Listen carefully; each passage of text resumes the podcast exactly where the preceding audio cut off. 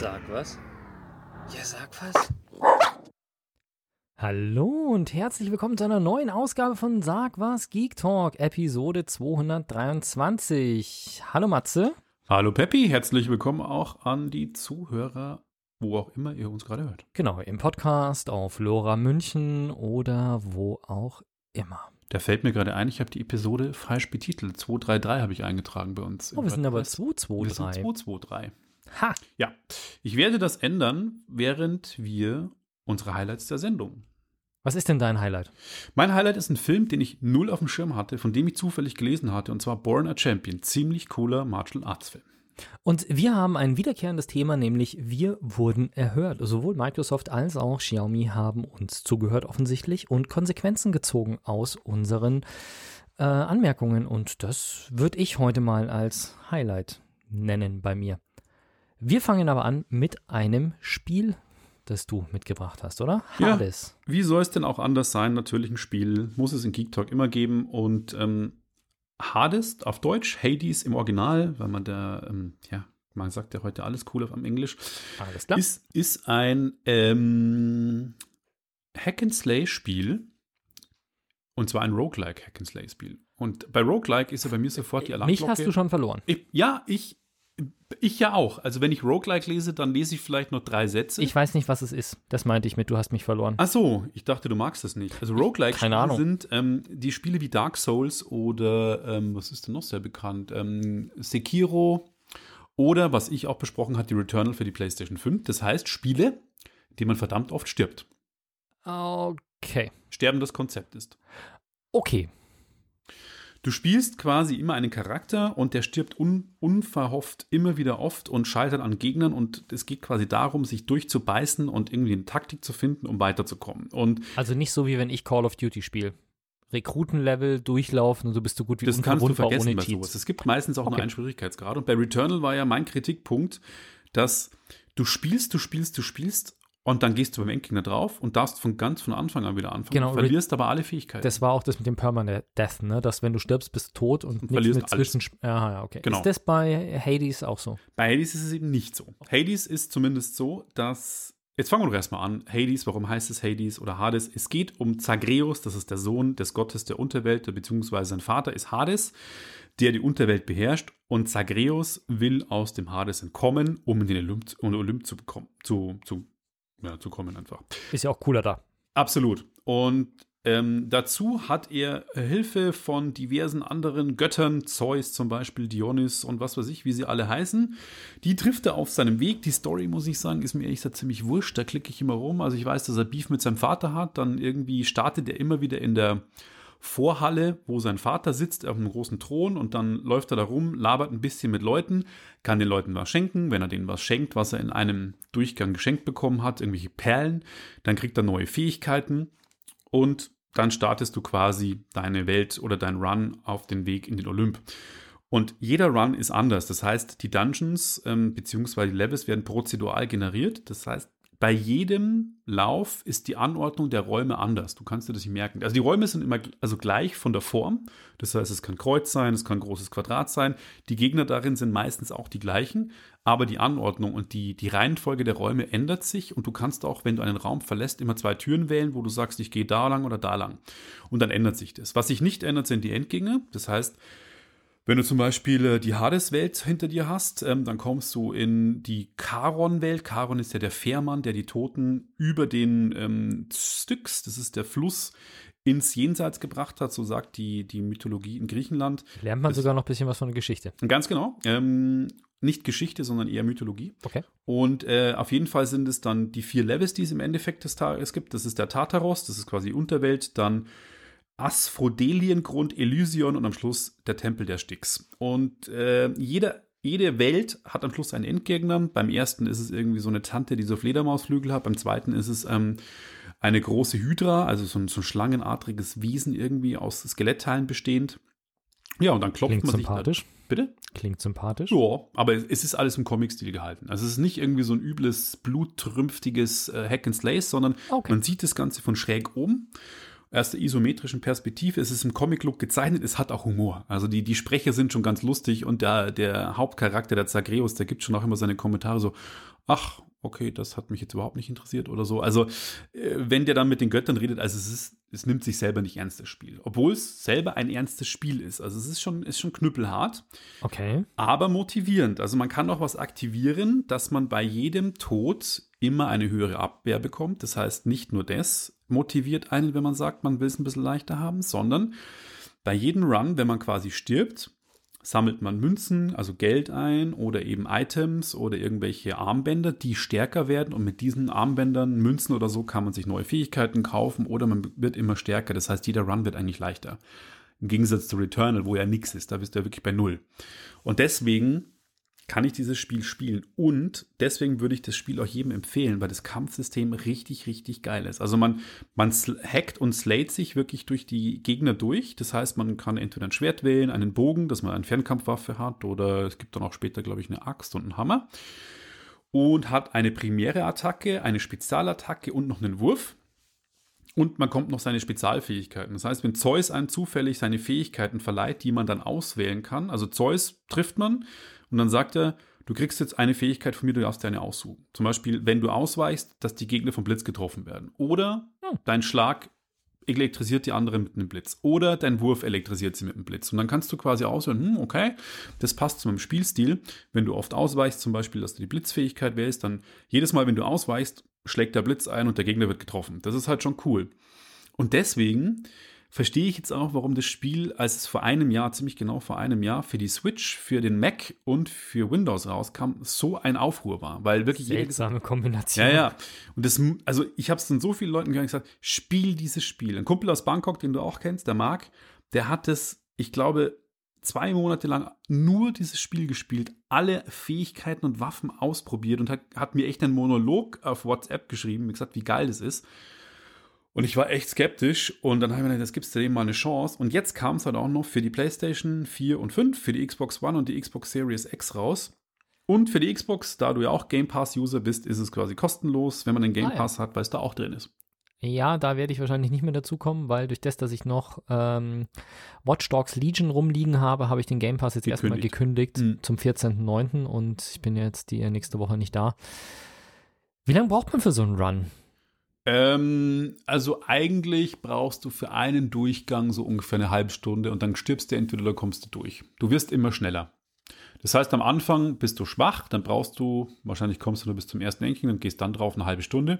Beim zweiten Run, wenn du Glück hast, kommst du im zweiten Welt dann irgendwie ein Drittel weiter. Brauchst du auch eine halbe Stunde, weil du halt immer stärker wirst. Und die, die Räume Aber du fängst trotzdem immer von vorne an. Du fängst an. immer von vorne an. Fand ich am Anfang, wo ich mir dachte, hm, motiviert mich das? Ja, aber ja, es motiviert. Okay. Weil das, das Kampfsystem einfach so geil ist und immer irgendwie du neue Fähigkeiten hast, wo du denkst, ah, jetzt vermöbel ich die mal richtig. okay, also damit ich es verstehe, das Roguelike ist, dass du, egal wie es ist, immer von vorne anfängst und die gleichen Level wieder spielst. In in dem Fall in anderen Anordnungen. Und das Hack and Slay ist, dass es halt einfach ein Kampfspiel ist, wo du mit einem Schwert und genau. so durchläufst und okay. Genau. Von dem her, wenn man die äh, ja, äh, Roguelike bedeutet im Prinzip auch, dass man die verzweite Geschichte im Verlauf mehrerer Durchläufe halt immer wieder erlebt und ähm, ja, die, die Geschichte sich auch ändert. Das heißt, es passieren auch nicht immer die gleichen Sachen. Das mhm. heißt, in der Mitte des, der ersten Welt kann dann sein, dass auf einmal ein Zwischengegner kommt ähm, und dir jemand begegnet und sagt, du kriegst jetzt das Item von mir und da musst du jetzt das und das machen. Also es gibt dann sogenannte es Events. Es ist Abwechslung mit drin. Okay. Genau, es ist eine Abwechslung mit drin. Und da, wenn man Game Pass-User ist, kostet einen eh nichts, wenn man eh schon bezahlt dafür. Und ich würde auf jeden Fall mal reinschauen. Und alle anderen, es kostet 29,99 als Kaufspiel. Es ist ja auch ein Indie-Game von einem kleineren Studio kein Multimillionen-Dollar-Projekt, jetzt wie Watch Dogs oder Call of Duty, wo halt, äh, keine Ahnung, 100 Leute über vier Jahre entwickeln, aber man kann dem echt eine Chance geben und ich finde es ein Spiel, ähm, ja, was man echt äh, gespielt haben sollte. Es wurde ähm, bei unzähligen Preisverleihungen und Medienpublikationen zum Spiel des Jahres 2020 gewählt. Ja. Ich finde 30 Euro gar nicht so ohne. Naja, wenn du überlegst, dass aktuelle PlayStation 5 Spiele so 70 Euro kosten. Hm. Hm. Ja. Was mich eher irgendwie völlig vom Hocker wirft, ist, dass zum Beispiel auch Zelda für die Switch immer noch 54 Euro kostet oder Ja, Switch-Spiele verlieren grundsätzlich keine, keine Preise. Die haben eine Preisstabilität, das ist unfassbar. Das ist echt nicht witzig, weil ich mir hm. gedacht habe, ich hole mir vielleicht dann doch nochmal das Zelda das erste, wie hieß es? Äh, Breath of the Wild. Breath of the Wild. Ich kann es dir leihen, ich hab's ja. Ja, aber ich habe mir gedacht, vielleicht mal selber irgendwie ein, zwei Cartridges besitzen. Mhm. bei Mario Kart, aber naja. Okay, gibt's noch was dazu? Sonst äh, gehen wir in die Luft. Dann gehen wir mal in die Luft. Ich bin gespannt. Ja, ich sag ja, mein Highlight ist, dass sie auf uns hören. Und ähm, tatsächlich auch Microsoft hört hier zu. Und äh, ich habe ja beim Release des Flight Simulators gesagt, dass mir äh, Deutschland und halt München, was ich mal so angeflogen habe, nicht so toll äh, gefällt. Und wir haben dann sofort von einem Hörer den Hinweis bekommen, das kann man so nicht stehen lassen. Flieg doch mal bitte da, wo es ein Weltupdate gibt, so wie London oder so. Ich habe jetzt unterdessen, glaube ich, mal geschafft, alles runterzuladen, habe es noch nicht geflogen.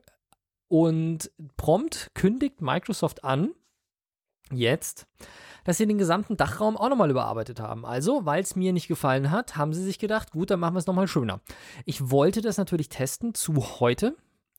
Release ist aber erst am 7.9. Also zum 7.9. gibt es dann ein, äh, ich glaube, es nennt sich World Update 6. Und da sind dann auch Deutschland, Österreich und die Schweiz dabei. Und ich bin sehr gespannt, wie dann der Weg vom Flughafen München bis zu mir nach Hause äh, auf der Autobahn dann ausschaut mit den Updates. Ob die auch unsere, Wohn unsere Wohngegend hier irgendwie schön gemacht haben. Oder ob die sich auf so Sachen beschränken wie das Olympiagelände und den Fernsehturm und so. Ich bin gespannt, weil ich bin ja wirklich so faul. Ich habe das Spiel seit Wochen nicht angehabt.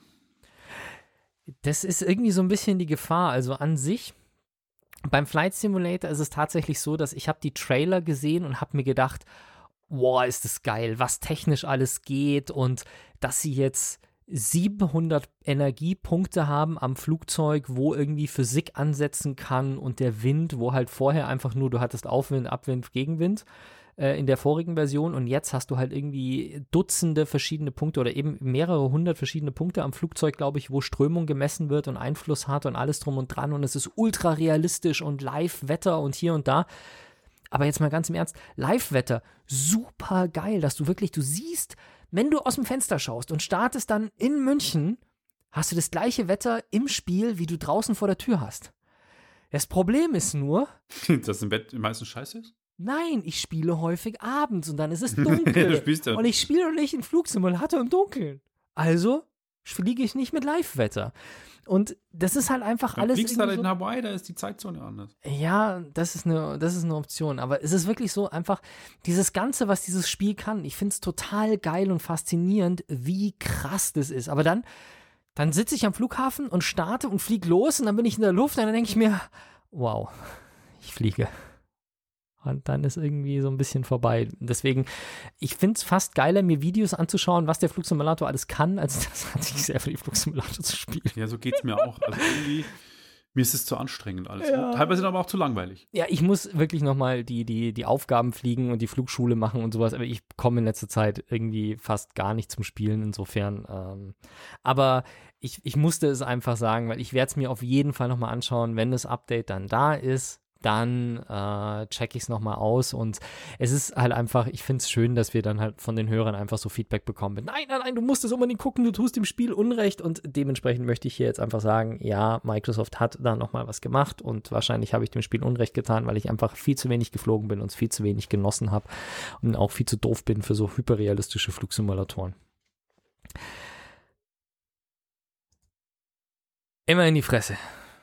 Immer in die Fresse habe ich in die Shownotes geschrieben. Ist natürlich sehr provokant, aber in dem Fall stimmt's. Der Name ist Programm. Es geht um einen Martial Arts Film, die ja auch so ein bisschen einen traurigen Ruf oft haben, wie wenn man sich so anschaut in den 80er Jahren, so Filme wie Jean-Claude Van Damme, Bloodsport und so Zeug und Chuck Norris, so diese, das war immer so die Schmuddelecke eigentlich, die hat man sich da mit seinen Kumpels bei einem Kasten Bier und einer Pizza angeguckt und sich eigentlich dafür geschämt, dass man sich so einen Mist anguckt. Ich habe mich da nie dafür geschämt. Ich hatte, glaube ich, sogar die FSK 18-Version von Bloodsport zu Hause. Puh, du fieser Kerl, echt. Ja. Also krasser Stoff. Ähm, ja, es gibt einen neuen, über den bin ich zufällig äh, gestoßen. Und zwar heißt der Born a Champion. Äh, Hauptrolle spielt Sean Patrick Flannery. Filmfreaks kennen ihn aus Der blutige Fahrt Gottes. Ein Kultfilm aus den 90er Jahren. Äh, nee. Äh, Anfang 2000er Jahre war das eigentlich, wo es um ja zwei irische Killer, glaube ich, geht. Die, ist ein Actionfilm, der ziemlich, ziemlich cool war. Und um was geht es in Born a Champion? Es geht um einen fiktiven Charakter. Jetzt muss ich kurz gucken. Ich habe hier natürlich meine ganzen Infos hier. Ähm, Mikey Kelly heißt der, ist der erste amerikanische Schwarzgürtler im Brazilian Jiu-Jitsu.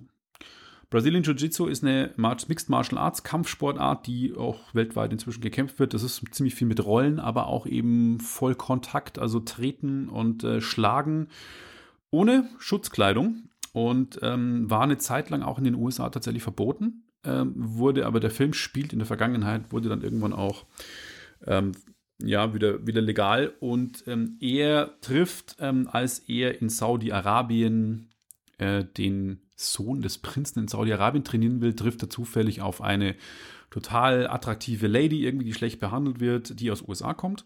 Der hilft er und äh, lange Rede, kurzer Sinn, das passiert gleich am Anfang, ist kein Spoiler, mit der gründet er eine Familie, heiratet dann die und selber kriegt er dann bei einem Kampf so einem illegalen Kampf, der in der Wüste von Saudi-Arabien veranstaltet wird, zwischen zehn der härtesten Martial Arts Kämpfer der Welt, kriegt er so krass eine mit, dass er eigentlich nicht mehr kämpfen kann. Also er hat dann so ein, so ein Schädeltrauma und irgendwie sein Auge ist gerissen und er kann eigentlich nicht mehr, er ist dann quasi bloß noch Trainer, aber er kann nicht mehr kämpfen. Der Film ist dann so erzählt, was ich ziemlich cool finde, dass sein bester Kumpel, ist wirklich, ist auch die Freundschaft zwischen dem Kumpel und ihm sind super cool erzählt, der erzählt als ob das eine Dokumentation ist. Das heißt, den haben sie vor eine Kamera gesetzt, filmen den mit einer Videokamera und er erzählt dann quasi, und dann ist das passiert und dann ist das passiert und dann ist das passiert und das war tragisch und jenes und jenes. Und dann wird quasi wieder die Story wie ein Kinofilm halt weitererzählt mit einer Fiction-Story und mit den Schauspielern. Mhm. Und das Ganze ist sehr emotional, weil er halt schon echt so ein bisschen der geschlagene Champion, Loser ist, der eigentlich dann alles an den Nagel hängen muss. Ähm, eine total süße Beziehung mit seiner Frau hat und auch einen sehr liebenswerten Sohn.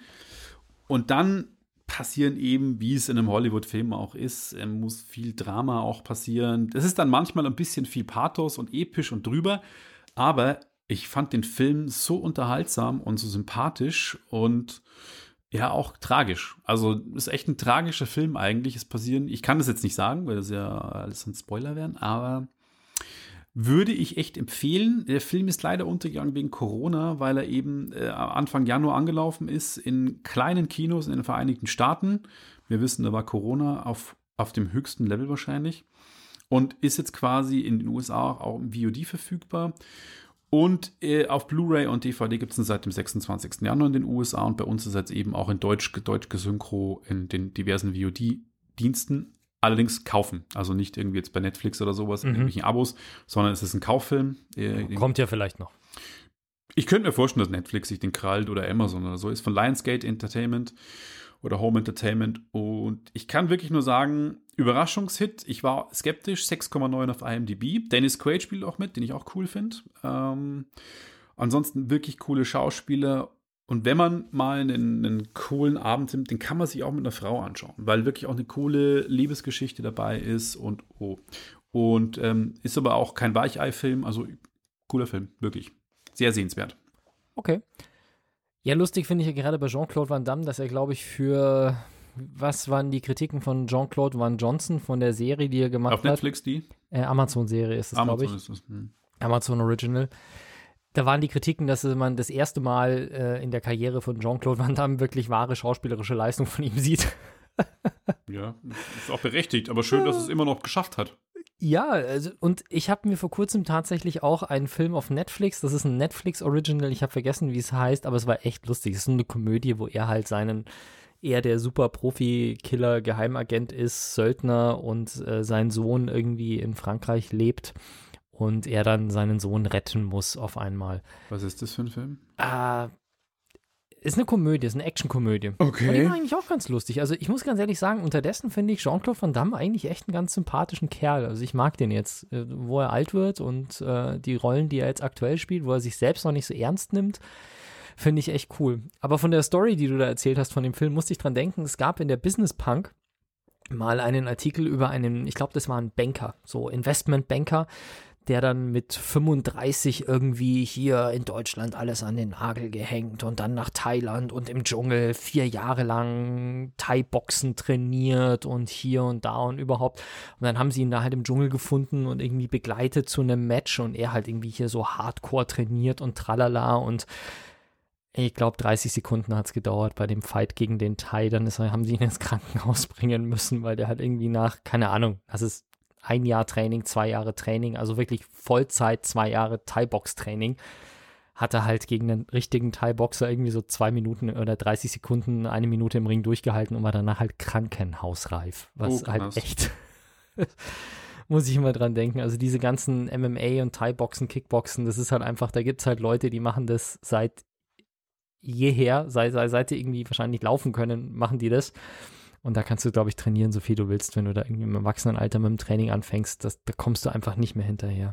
Man muss bei dem Film noch kurze Anmerkung sagen, Sean Patrick Flannery ähm, kann das deswegen auch so gut spielen, weil er selber Brazilian Jiu-Jitsu macht. Und zwar seit Hm. Jahren. Und er hat selber im Interview auch gesagt, es hat sein Leben verändert und gerettet.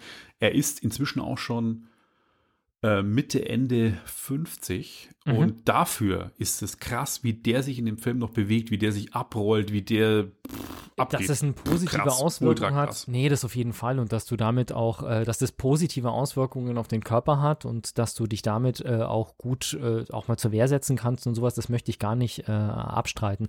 Es ist nur, wenn du mit jetzt mit 25 oder 30 oder 35 anfängst mit dem Thai-Boxen, hast du halt trotzdem niemals eine Chance gegen jemanden, der das seit dem zweiten Lebensjahr macht oder so. Ja, das stimmt. Weil der hat halt einfach irgendwie 30 Jahre Vorsprung.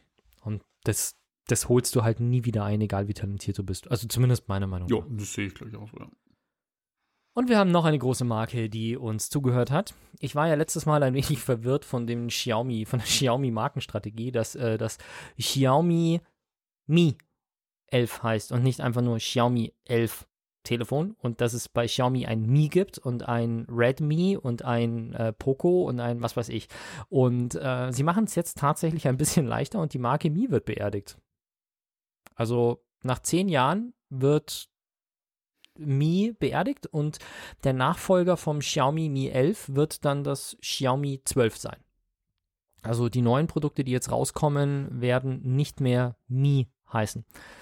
Und ich hatte das ja letztes Mal angekündigt, dass ich ab und zu jetzt oder dass ich jetzt äh, mir bei Xiaomi ab und zu mal Produkte aussuchen darf und die testen darf. Und was ich zusätzlich zu dem Kompressor, den ich euch letztes Mal vorgestellt habe, auch noch bekommen habe, war die Mi Watch. Und das ist eine Smartwatch. Und die haben zwei, die haben die Mi Watch Lite, die ist eher so viereckig, erinnert sehr stark vom Design an die Apple Watch tatsächlich. Und die, äh, die normale Watch, die ein bisschen mehr kann, die ist rund, wie so die klassischen Android-Watches irgendwie. Die sind ja meistens rund. Und dieses Ding ist irgendwie so ein bisschen. Ich tue mich total schwer mit dem Einordnen, weil du bist ja Apple Watch-Nutzer und du benutzt deine Apple Watch ja wirklich hardcore. Also du, du telefonierst teilweise mit der, du liest da Nachrichten, du beantwortest Ich teilweise. Nachrichten, du bezahlst mit der. Alles. Ich habe eine Android Watch und ich benutze die tatsächlich relativ wenig. Also ich trage die sogar relativ selten und wenn dann benutze ich sie eigentlich nur, also die kann auch bezahlen und die kann auch viel mehr machen. Ja, manchmal äh, steuere ich meine Podcasts damit, Play Pause oder so, gerade wenn ich im Auto bin, ja. Aber ansonsten mache ich damit relativ wenig. Und was ich irgendwie nicht so richtig gepasst bekomme, also was ich nicht so richtig in meinen Kopf reinbekomme, ist immer noch die Tatsache, dass ich das Ding eigentlich jeden zweiten Abend laden muss.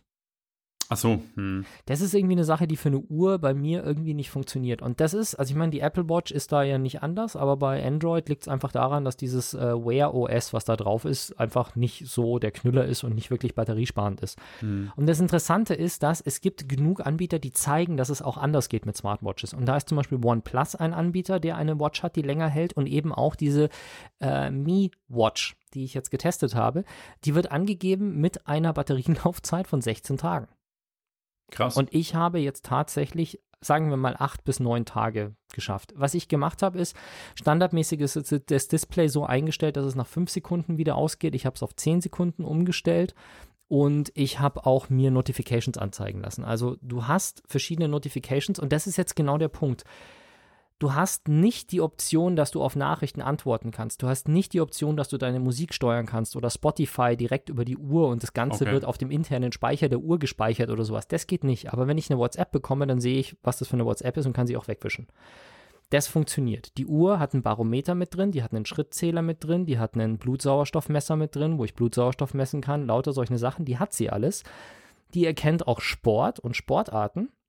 Also ich glaube 17 Hauptsportarten und mit Untergruppen insgesamt 117 verschiedene Sportarten, die man damit tracken kann. Krass. Sie ist relativ dezent, ein bisschen flacher als die klassische, IO, äh, die klassische Android-Uhr und wiegt ohne Armbänder, die man austauschen kann. 32 Gramm, was auch echt leicht ist. Also es ist so ein bisschen, wie soll ich sagen, es ist so eine Uhr, die ist für diejenigen, die ein bisschen mehr wollen als nur Zeit, sondern die so ein bisschen smart haben wollen. Ein paar mehr Messdaten, so ein bisschen Verbindung mit der, äh, mit dem Handy, dass man sieht, was auf dem Handy so vor sich geht. Die nicht so viel Geld ausgeben wollen, weil die Uhr kostet zwischen 100 und 120 Euro. Und die nicht jeden Tag eben das Ding laden wollen. Für die Leute ist es ganz interessant. Für so äh, Hardcore-User, die all in gehen wollen und ich will so viel wie möglich über die Uhr machen, dass ich so wenig wie möglich mein Telefon aus der Tasche nehmen muss. Dafür ist sie wirklich nichts. Aber sie ist. Ich muss ganz ehrlich sagen, ich habe in den letzten drei Wochen, jetzt auch klar, weil ich sie getestet habe, aber es fühlte sich natürlicher an, diese Uhr zu tragen, als meine normale äh, Android Watch, die ich habe. Und mhm. das ist irgendwie, fand ich selber interessant, was ich so den Unterschied äh, bei mir gemerkt habe.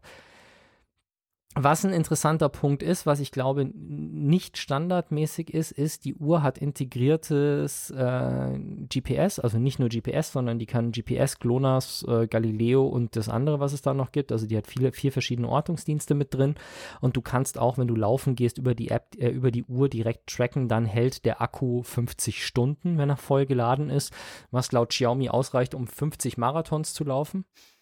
Nee, 20 Marathons. So rum. Ich habe mir dann auch gedacht, gut, zweieinhalb Stunden, ich habe es noch nicht probiert, aber zweieinhalb Stunden, ich würde in zweieinhalb Stunden wahrscheinlich keinen Marathon schaffen, aber gibt bestimmt andere, die das können und dann auch gleich 20 hintereinander laufen, was weiß ich, keine Ahnung. Aber du kannst äh, auch Läufe und sowas kannst du mit GPS tracken, wenn du dein Handy daheim lassen willst. Und da denke ich dann einfach mal für Sportler, die es dezent wollen, aber vielleicht ein bisschen besser Sport tracken wollen und auch den Blutsauerstoff messen wollen, ohne dass sie jetzt super viel Geld ausgeben, ist es, glaube ich, ein ganz gutes Angebot, weil Garmin ist ja auch sehr, sehr stark auf diese Sportuhren. Apple kann es natürlich auch, aber äh, sowohl die Apple Watch als auch die Garmin Sportuhren kosten, glaube ich, jeweils irgendwie 300 Euro aufwärts oder sowas. Ja, ich glaube, die, die SE Apple Watch kriegst du sogar schon unter 300, ich weiß nicht. Ja, auf jeden Fall ist äh, 100 Euro bei Amazon nochmal eine andere Ansage als das. Und ähm, wie soll ich sagen, sie ist dezent, sie funktioniert, es gab jetzt nichts zu meckern, der Akku hält wirklich, also bei mir acht bis zehn Tage, finde ich okay und echt angenehm dafür, dass man dann permanent den Puls gemessen bekommt, die Höhe sieht, den Luftdruck sieht, weil das alles integriert ist. Kann man machen, finde ich okay. Habe auch einen Blogbeitrag dazu geschrieben, Testvideo oder so ein kleines Video kommt auch noch, aber mehr braucht man dazu jetzt, glaube ich, auch nicht mehr sagen. Und damit gehen wir in eine kurze musikalische Pause. Genau. Und zwar was aus München, was wir auch oft in der Sendung haben. Edgar Wasser hat, äh, obwohl er ein Album dieses Jahr rausgebracht hat, wieder einen Solo-Track. Und zwar, er disst hier alle Impfgegner, was ich ziemlich witzig finde. Und ähm, den Track ziehen wir uns aus rechtlichen Gründen jetzt nur äh, live beziehungsweise ähm, im Radio rein aus. Ich habe aber in den Show Notes das verlinkt und äh, wir ziehen den Track rein und danach sind wir wieder zurück.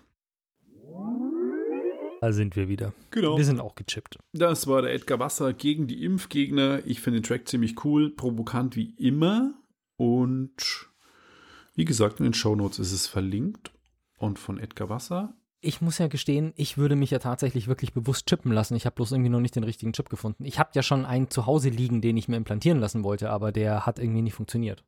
Sure. Weil ich habe ja Türschlösser, die mit äh, Near Field Communication funktionieren. Und ich wollte mir einen entsprechenden Chip schon hier so zwischen Daumen und Zeigefinger implantieren. Das Problem war bloß, dass der Chip, den ich gekauft habe, der den medizinischen Standards entspricht, dass du sowas problemlos machen kannst, der hat nicht mit meinem Schloss funktioniert und das bringt halt dann natürlich nichts. Aber ansonsten, ich war schon vor kurzem mal überlegen, weil es gibt jetzt wieder neue Chips und andere, mit denen du auch zahlen kannst. Also wo wirklich ein Zahlungsdienstleister dahinter hängt, der dann dir, wo du den Chip kaufst für 100 Euro und der dir dann zehn Jahre lang irgendwie wie eine Kreditkarte du mit dem Ding zahlen kannst. Sehr geil. Und mit dem würde das wahrscheinlich auch gehen, aber aktuell habe ich das mal bleiben lassen. Ich finde es gut, wenn du mal mit äh, diversen Querdenkern äh, das diskutieren würdest. finde ich gut. Ja, ich glaube, Ich glaube, das spare ich mir. Ich habe da irgendwie so wenig Bock drauf, mit äh, so jemandem zu diskutieren. Ich weiß es nicht. Also ich bin ja echt offen für Diskussionen, aber irgendwo, wenn es Leute sind, die mir am Herzen liegen, dann äh, versuche ich es noch, aber ansonsten irgendwo mit Fremden brauche ich mir das nicht antun. Was ich mir angetan habe, sind äh, eine Serie, beziehungsweise mehrere Serien, weil, wir hatten das ja schon mal angesprochen, so wie Marvel es sehr gut macht in den Filmen, dass die alle zusammenpassen, in dem Marvel Cinematic Universe, also dass hier der Black Panther-Film und der Iron Man-Film und der Captain America-Film, dass die alle mit den Avenger-Filmen zusammenpassen, zeitlich und handlungstechnisch. So ist es ein bisschen bei DC in den Serien, nämlich im Arrowverse. Also es gibt ja eine Serie, die heißt Arrow. Und dann gibt's, äh, ist, ist dann, glaube ich, ein oder zwei Jahre später, nach Arrow, ist dann eine Flash-Serie gestartet. Und die gehören aber eigentlich zusammen. Also die spielen im gleichen Universum. Die sind halt in unterschiedlichen Städten. Aber die sind schon so in der gleichen Zeitlinie und, und, und äh, die begegnen sich auch ab und zu.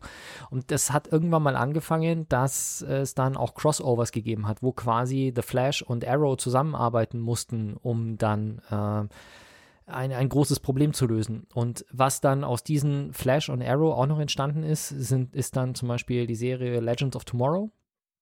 Das ist dann so ein Crossover mit allen möglichen Leuten, die aus den anderen Serien irgendwie so übrig geblieben sind, sage ich jetzt mal, die dann durch die Zeit reisen. Und unterdessen gibt es jetzt eben in dem einen Universum sind eben Arrow, Flash, die Legends, dann Batgirl ist jetzt relativ neu, die spielt aber auch in dem gleichen. Also ich komme immer durcheinander. Ich glaube, äh, The Flash ist in Central City, Arrow ist in Star City, Batwoman oder Batgirl ist natürlich in Gotham City. Und interessanterweise ist Supergirl in diesem Universum, also in, im Arrowverse, ist Supergirl auf einem anderen Planeten, also auf einer anderen Erde, im, im Multiversum. Also die einen sind auf Erde 1 und die anderen sind, also Supergirl ist auf Erde 2 oder so was ja in den Kinofilmen nicht so ist. In den Kinofilmen liegen Gotham City und ähm, Metropolis, wo Superman ist, ja, ja, direkt nebeneinander, weil es gibt ja auch äh, Batman vs. Superman und so. Das ist im Arrowverse nicht so. Da sind, ist Supergirl wirklich und auch Superman auf einem anderen, auf einer anderen Erde. Und all diese Sendungen haben jetzt, äh, oder all diese Serien haben jetzt ein großes Crossover bekommen, nämlich Crisis on Infinite Earth. Und da geht es halt dann tatsächlich los, dass äh, bei Supergirl ist dann Crisis on Infinite Earth Teil 1. Ich bin mir jetzt nicht hundertprozentig sicher, in welcher Episode, in welcher Serie was ist, aber es ist halt dann, das erste ist halt bei Supergirl, das zweite ist bei, ähm, bei Batgirl, das dritte ist bei Flash, die vierte Episode ist bei Arrow und die fünfte Episode ist dann bei Legends of Tomorrow. Das heißt, du musst aus fünf verschiedenen Serien, aus fünf verschiedenen Staffeln jeweils eine Episode gucken in der richtigen Reihenfolge, damit du das als einen langen Film quasi hast. Ist Krass. ganz lustig, aber das Coole an der Geschichte ist tatsächlich, dass, ich meine, es gibt ja im Fernsehen die vierte Wand oder im Film. Und die, vier, vierte Wand, was ist das? Die vierte Wand ist, dass ähm, quasi die, die Scheibe, die zwischen dir und dem Film läuft, also deine Fernsehscheibe, das ist quasi die vierte Wand. Und wenn ein Schauspieler in der Szene, das ist dieses klassische, die Szene friert ein und der Schauspieler dreht sich, schaut dich direkt so. an und spricht mit mhm. dir als Zuschauer. Das ist die vierte Wand. Verstehe. Das nennt man die vierte Wand durchbrechen. Und das machen die zwar jetzt nicht, aber sie machen sich echt erstaunlich oft über das Thema Crossover lustig. Wo wirklich einer reinkommt in den Raum und sieht, da steht die Arrow, da steht der Flash und er ist ja eigentlich von den Legends und kommt dann rein und statt Hallo zu sagen oder sowas sagt er, oh, gibt es wieder ein Crossover?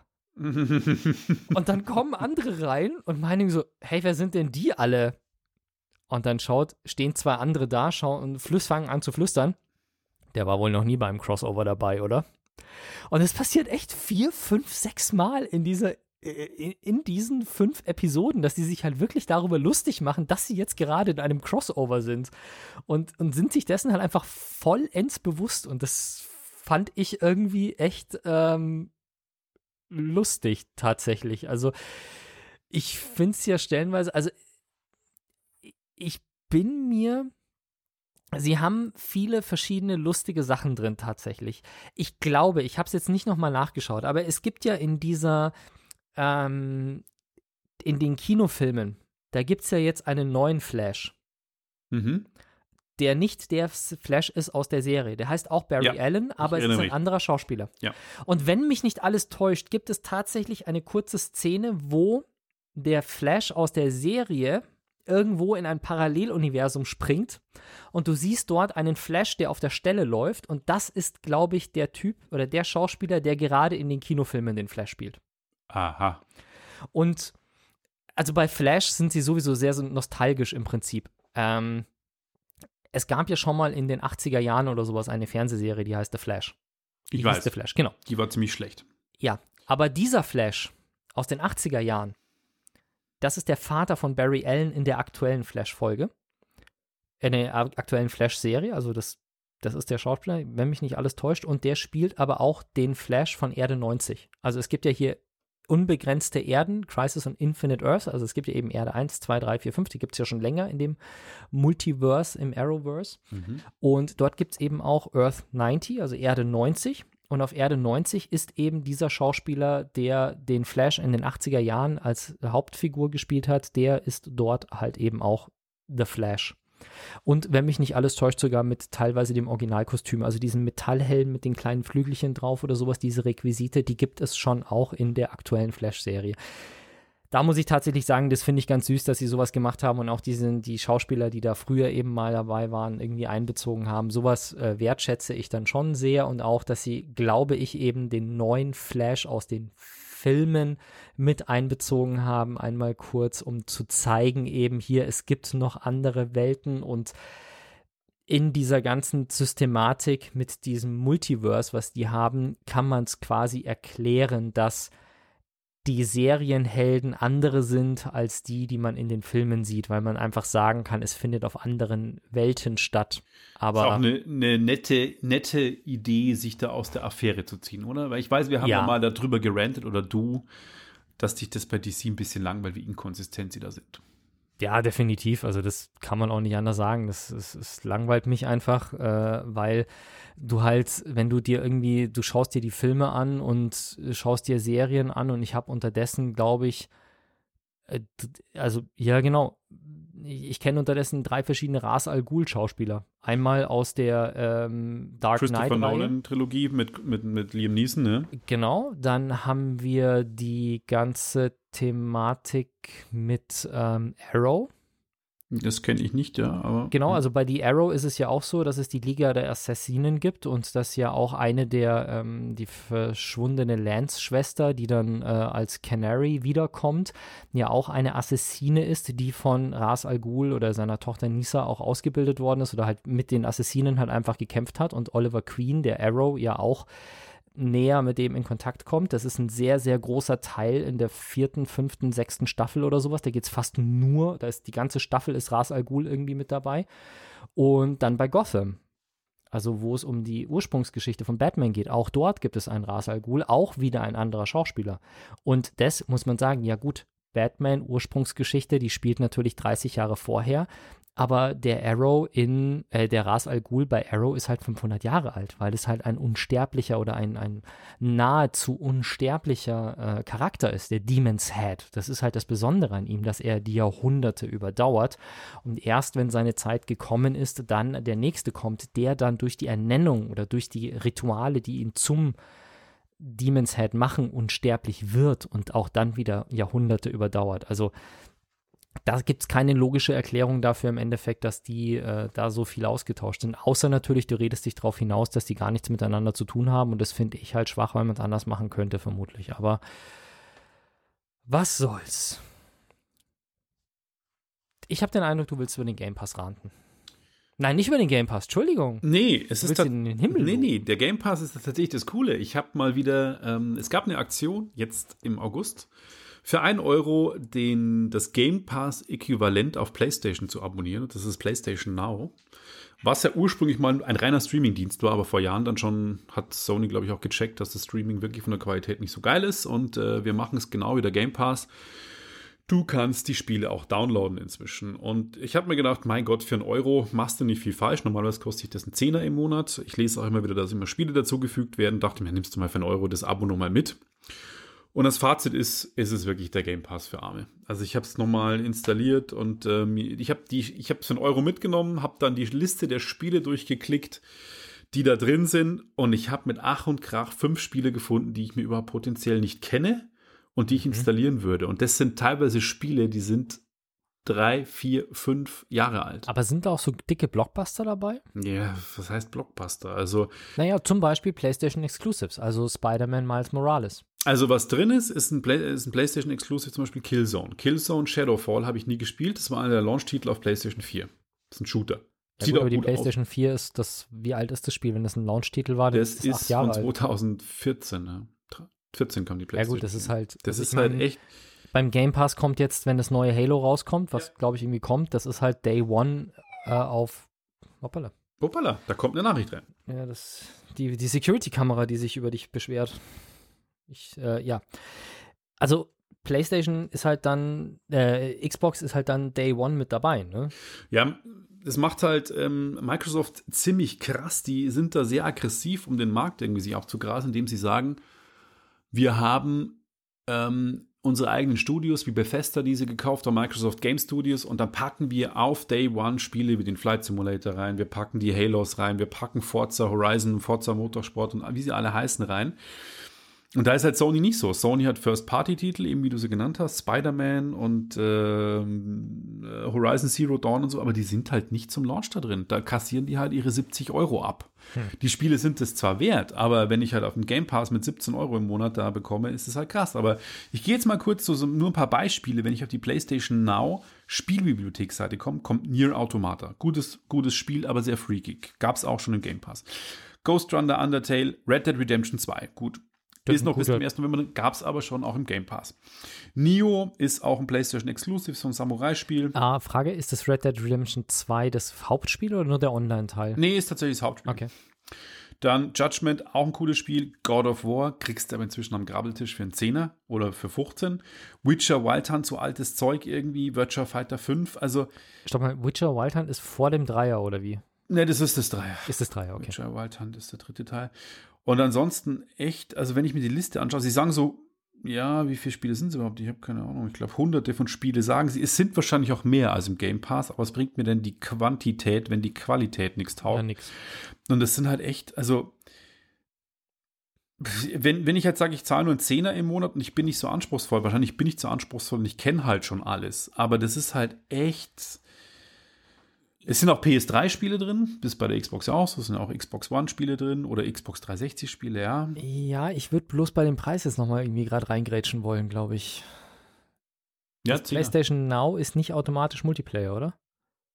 Du meinst, dass es dabei ist? Ja, Ja. nee, nee, da ist, da ist kein Weil das ist nämlich PlayStation Plus dabei, ja. bei, ja genau, weil PlayStation Plus, damit du Multiplayer spielen kannst, ist ja nochmal 5 Euro extra im Monat oder sowas. Und dann bist du auch für die Spiele plus Multiplayer bist du auch bei 15, 16 Euro. Und der Xbox Game Pass Ultimate, den ich mir gebucht habe, glaube ich, den ich hatte, der kostet auch 15 Euro im Monat, der hat aber die Spiele plus Multiplayer. Und wenn du nämlich den Game Pass buchst, also das, das Ultimate, ich habe es nicht so hundertprozentig verstanden, mein Nachbar hat es mir, glaube ich, mal erklärt. Du hast ja den, den Game Pass und du hast äh, Games with Gold oder wie das heißt, wo du online spielen kannst. Und du kannst auch, wenn du nur für die Xbox die Spiele haben willst, kannst du auch den Game Pass ohne Multiplayer buchen für 10 Euro im Monat. Ach, das wusste ich gar nicht. Das, das geht nämlich, weil er, also dann hast du, glaube ich, nicht das Streaming, dass du auf dem iPad oder so spielen kannst. Ah, das, okay. Das fällt raus und dabei. du kannst Multiplayer, glaube ich, nicht spielen. Aber du kannst auch die, auf die Spiele zugreifen auf der Xbox für 10 Euro im Monat, glaube ich. Ja, dann. Und das ist halt einfach ähm, nochmal eine Nummer, wo ich dann ganz ehrlich sagen muss, okay, ähm, so werde ich es wahrscheinlich auch machen, weil ich sowieso ganz wenig Multiplayer spiele. Und wenn ich wirklich mal ein Spiel habe, was ich Multiplayer spielen will, kann ich ja den, den, den Multiplayer-Teil einfach monatlich mit dazu buchen, so wie ich lustig bin. Aber wenn ich jetzt mit Watch Dogs fertig bin und ich will dann wieder Spiele aus dem Game Pass spielen, werde ich wahrscheinlich nur die 10-Euro-Version buchen. Und das bringt natürlich Sony hier noch mehr unter Feuer, wenn man ganz ehrlich sagen muss, hier du pff, kostet halt das gleiche und ist nicht billiger als der Game Pass. Also, Ich schaue jetzt gerade nochmal die Liste durch. Ich meine, eine Horizon Zero Dawn ist auch drin. Es ist ein Detroit Become Human. Also schon PlayStation Exclusives, aber eben halt alte Spiele und wie gesagt, die aktuellen halt nicht. Und ansonsten halt ziemlich viel. Sniper Elite, ja gut, das hast du auch gespielt. Das gab es ja unterdessen auch überall. Ja, also. Sniper Elite 3 ist das, gell? Nein, das war sogar zwei nur, lächerlich. Ähm, also das Dreier gab's, ähm, das Dreier ist im Game Pass drin gewesen zumindest, weil das habe ich auf der Xbox schon durchgezockt. Mhm. Und das habe ich auch auf der PlayStation mal mit PlayStation, wie heißt's? Game Pass. Nee, nee, wie heißt PlayStation Plus. PlayStation Plus. Das habe ich bei PlayStation Plus mal runtergeladen und habe es auf der PlayStation 4 gespielt und auf der Xbox One habe äh, auf der Xbox Series habe ich es jetzt auch gespielt. Gut, ich sehe gerade Sniper Elite 4 ist jetzt doch drin, ja. Okay, also gut. Vielleicht sind schon ein paar Titel drin, die eigentlich ganz geil sind. Ich persönlich habe echt wenig gefunden, wo ich sage, dafür lohnt sich's und ich finde es echt ein Game Pass für Arme und einfach auch nichts, wo ich sage, das, und das bockt mich. Horizon Zero Dawn heißt, oder? Ja. Horizon Zero Dawn, genau. Äh, lockt mich auch überhaupt nicht hinterm Ofen hervor als Gratis-Spiel, weil das hat Sony sowieso verschenkt vor kurzem. Ja, ja. Gut, wenn man jetzt bei der Aktion nicht zufällig Ja. gerade Glück hatte Ja. und zugegriffen hat, das ist schon, da muss man da Glück haben, aber ja, also generell, da muss Sony echt ein bisschen was machen. Streaming habe ich gar nicht ausprobiert, äh, wobei das bei der Xbox auch nicht so der Bringer ist oder super geil ist. Es ist okay für kostenlos dazu. Aber ich war so ein bisschen enttäuscht und habe mich da so unmotiviert durchgeklickt. Vielleicht bin ich auch echt zu, zu verwöhnt und kenne schon zu viel, aber Das wird sein. das kann schon auch echt sein, dass ich zu viel gespielt habe und alle Exclusives sowieso schon kenne. ähm, aber ich bin ja bei der Xbox, kenne ich ja auch fast alles und da finde ich immer mal wieder was, wo ich sage, da habe ich Bock drauf. Und da kommen halt einfach echt immer top aktuelle Spiele am Tag, eben wie in Hades rein. Und auf Hades gibt es nicht in PlayStation Now. Und es gibt auch kein The Ascent, was ich in der letzten, oder The Ascent, was ich in der letzten Ausgabe besprochen habe. Und äh, ja, schade. Da waren Sony. jetzt schon mal zwei, drei so Spiele dabei, wo keiner irgendwie dran gedacht hat und dann auf einmal waren alle total süchtig danach. Genau. Mein Sony hat es vielleicht auch nicht nötig. Sie verkaufen ja trotzdem ihre PlayStation 5 wie äh, geschnitten Brot. Aber ja, am Ende des Tages kenne ich inzwischen auch viele Leute, die nicht nur aus Grund des Frustes, dass es keine PlayStations gibt, sondern auch wegen dem Game Pass sich eine Xbox geholt haben. Und Ja, äh, hier. genau. Und da muss. Sony echt aufpassen und langsam jetzt mal ein bisschen voranpreschen. Ich habe auch noch ein Spielethema. Und zwar Far Cry. Und nein, nicht Far Cry 6 und auch Uh. nicht Far Cry 5, sondern Far Cry Virtual Reality. Oh, krass. Ja, du erinnerst dich, wir waren ja mal bei Zero Latency. An der Stelle sei verwiesen auf das Interview, das wir mit Zero Latency München geführt haben. Und äh, ja, das Zero Late oder die Zero Latency Gruppe, um nicht zu sagen das Franchise, hat jetzt das Far Cry Franchise äh, mit aufgenommen und es gibt jetzt wohl in Zero Latency äh, Far Cry zu spielen. Ich glaube, wir müssen da mal wieder ein Interview machen. Tatsächlich ist auch die, das Münchner äh, Zero Latency wohl das, wo in Deutschland, es gibt wohl mehrere in Deutschland, aber das Münchner ist der Startpunkt für Far Cry. Also das sind die ersten, die hier äh, das Spiel zu spielen haben. Und das ist natürlich eine Nummer, es schlägt wohl anscheinend wirklich sehr gut ein. Es ähm, zieht die Leute wieder in die Arcades oder in die VR-Hallen und das nach Corona können die auch ganz gut gebrauchen. War nur eine Kurzmeldung. Wir haben noch ein paar Minuten. Du hast Fleisch aus dem 3D-Drucker. Lass uns doch darüber reden. Auch nur eine kurze Meldung eigentlich. Ich hoffe, ihr kriegt die Minuten da gefüllt. Und zwar Ah, habe ich gelesen, dass Forscher aus Japan es geschafft haben, ein Wagyu-Steak aus dem 3D-Drucker zu generieren. Und zwar von der Uni Osaka. Ähm, das Wagyu-Beef ist ja, kommt ja aus Japan und ist, ist sehr bekannt äh, und beliebt durch seine starke Marmorierung. Das heißt also mit Fett ähm, Adern durchzogen, deswegen wirkt es auch sehr saftig und kann man, schmeckt auch wirklich richtig lecker. Aber es sterben halt Tiere. Und äh, es gibt halt doch immer mehr Vegetarier und zu Recht auch zu sagen, die Massentierhaltung ist wirklich absolut grenzwertig und Tiere töten und essen, das ist, kann man lange diskutieren, ist trotzdem auch irgendwie ein bisschen schwierig. Und damit könnte man quasi wirklich mit zwei verschiedenen Arten von Stammzellen haben sie es geschafft, eben ein Wagyu-Beef aus dem 3D-Drucker zu generieren. Das fand ich ziemlich faszinierend. Äh, es ist ein deutlicher Unterschied zum bisherigen Laborfleisch, das es vorher gab. Es gab ja Laborfleischansätze, gab es ja schon immer. Aha. Ähm, ja, die haben sich aber meistens auf die Produktion von Hackfleisch ähm, konzentriert. Habe ich auch schon, Und nicht auf Steaks. geredet, äh, gesprochen, glaube ich, hier mal. Ja, also da Genau. gab es schon mal was, ja. Und ähm, das ist eben der Einsatz von verschiedenen Fasertypen eben. Und da sagen die Wissenschaftler, dass es die Qualität und die Vielfalt von Laborfleisch stark vorantreibt. Und ähm, ja, die haben eine Produktionstechnik eingesetzt, die der von Kintaro Ame Bonbons ähnelt. Dabei handelt es sich um japanische Bonbons mit aufwendigen Mustern und Motiven. Und die werden in Form einer langen Röhre produziert und anschließend in Scheiben geschnitten. Und mit diesem Prinzip ähm, ist es eben möglich, Fleischstrukturen nachzubilden, was sie eben dann mit dieser Marmorierung auch gemacht haben und eben verschiedene Steakformen. Sind das so Bonbons, wo dann innen drin quasi so Bildchen sind oder sowas? Ich habe keine Ahnung, ich kenne die Okay. tatsächlich nicht. Also wir sind in Japan auch nie untergekommen. Mhm. Ähm, sie, sie glauben, dass sie mit dieser Produktionsmethode viele verschiedene Arten von Fleisch nachbilden können. Und mit einer Verfeinerung von der Technologie ähm, könnten sie eventuell eben auch individuelle Kundenwünsche machen. Das heißt, dann ist es nicht nur das Wagyu Beef, dann Kobe weiß ich nicht, vielleicht ist es markengeschützt, vielleicht darf man das nicht.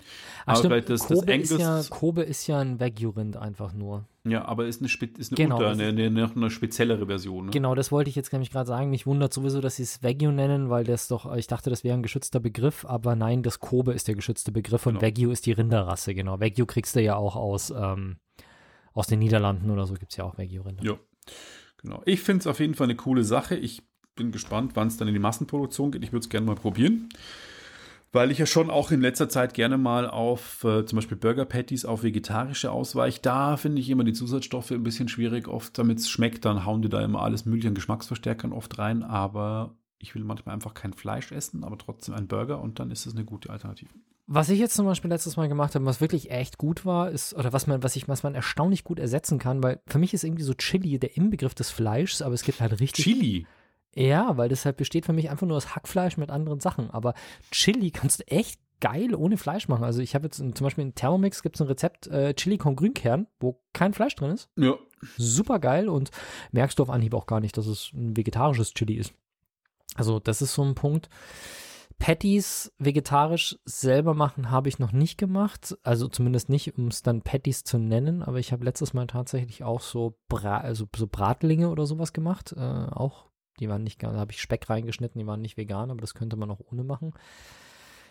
Ich persönlich finde ja dieses ganze 3D-gedruckte Fleisch tendenziell echt geil. Also erstens mal, seien wir ehrlich, wenn du ein Fleisch druckst im 3D-Drucker, du druckst da halt keine Sehnen oder andere Sachen rein, die du nicht brauchst. Und es passiert mir halt auch, dass ich bei gutem Fleisch ab und zu mal irgendwas drin habe, was ich eigentlich nicht haben will. Ja.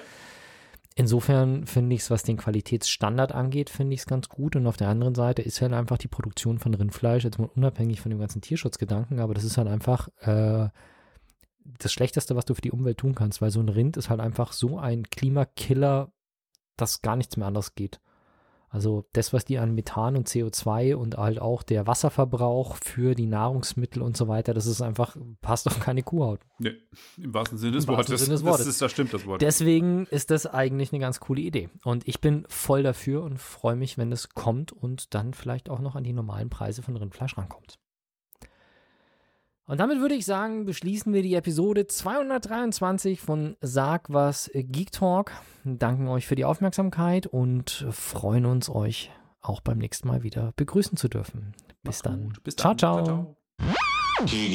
Wenn euch das nun gefallen hat, dann liked uns auf facebook.com slash sagwaspodcast und abonniert uns auf iTunes oder im Podcatcher eures Vertrauens. Alle Infos zur Show, den Themen und alle Folgen gibt es auch auf www.sag-was.com. Fragen, Anregungen und Feedback nehmen wir gerne über Facebook oder als Kommentar auf der Website entgegen. Und wenn ihr gerade Zeit habt, dann bewertet uns doch bei der Podcast-Plattform, auf der ihr uns gefunden habt.